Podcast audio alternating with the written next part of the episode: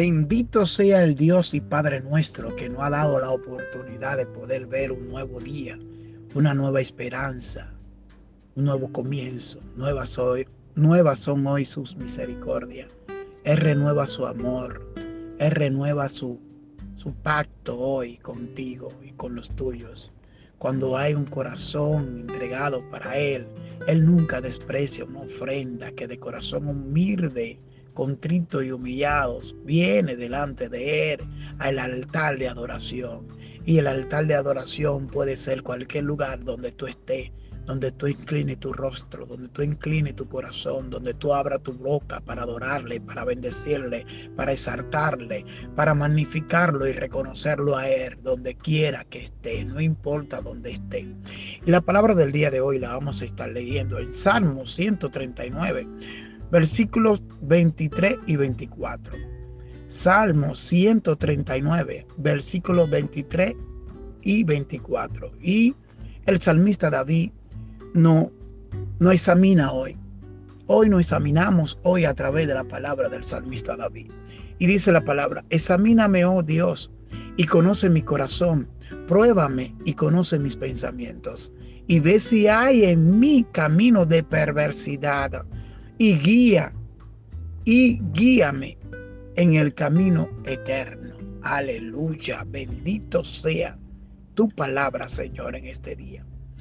Pensamos que solamente el hombre puede examinar al hombre. Pensamos que solamente cuando vamos al médico somos examinados y, nos dan un diagnóstico realmente de, de nuestra salud o de nuestro estado de vida o de qué realmente es lo que eh, necesitamos para, para nuestro cuerpo, para nuestra mente, nuestro corazón, pero no es así. No es así. Dios es el que examina realmente. Y cuando Dios nos examina, el examen tiene que ser aprobado por Él. Y cuando somos aprobados por Él, es cuando realmente en la prueba, en la prueba, Él forma el carácter del pensamiento, del corazón, de dónde está tu corazón. En la prueba, solamente en la prueba, puede Dios ver lo profundo de una mente, de un corazón, de una vida que realmente le agrada a Él solamente en la prueba. Solamente probado es como pasamos el, el examen de Dios. Solamente en la prueba es como cuando somos examinados y aprobados por Dios.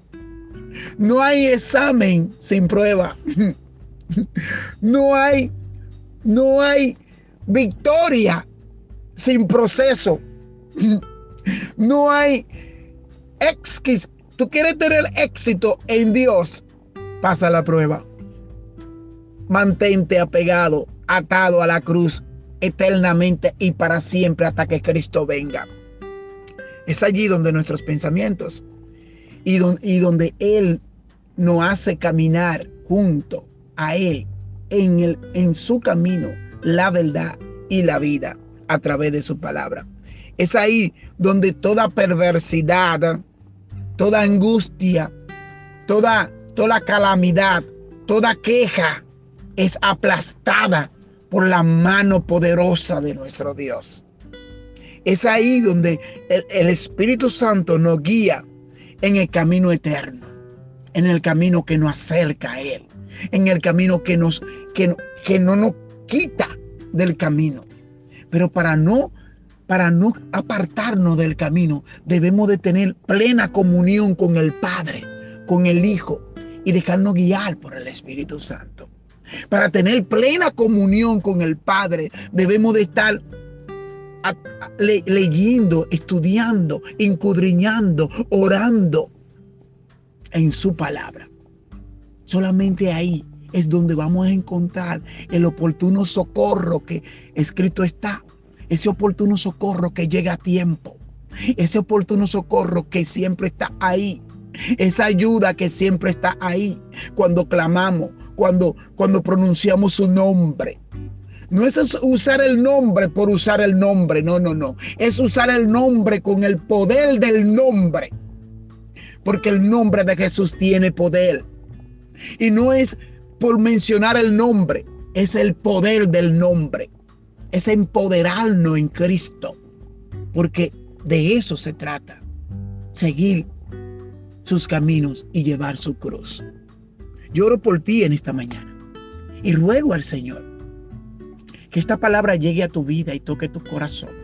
Ruego al Señor que Él te hable y que Él examine cada uno de tus pasos y cada uno de tus pensamientos y vea dentro de tu corazón si hay alguna perversidad o alguna angustia o dolor para que Él sane tus heridas y para que Él levante tus manos en el nombre poderoso de Cristo Jesús. Amén. Amén.